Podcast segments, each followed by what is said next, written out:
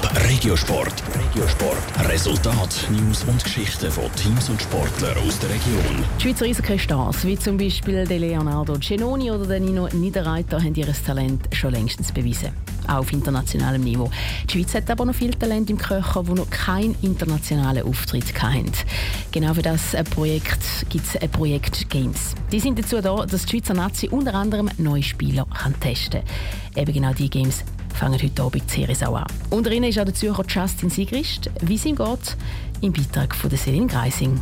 In den Prospect Games spielt die Schweizer Eishockey-Nazi gegen die von Deutschland. Aber eben nicht die besten.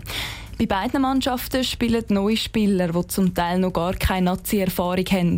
Die Schweiz hat acht neue Spieler mit dabei, darunter auch der ZSC-Stürmer Justin Sigrist.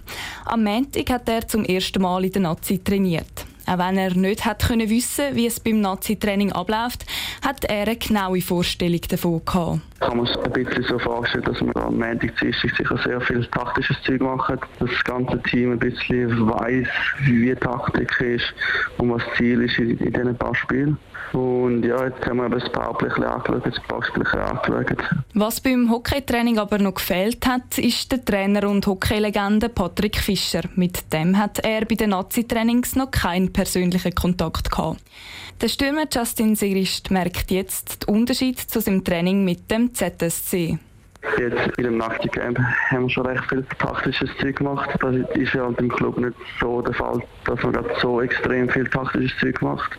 Darum würde ich sagen, dort ist schon ein kleiner Unterschied dahinter. Der Justin Sigrist hat sich sehr gefreut, als er gehört hat, dass er in der Nazi mitspielen kann, auch wenn zuerst nur im Testspiel.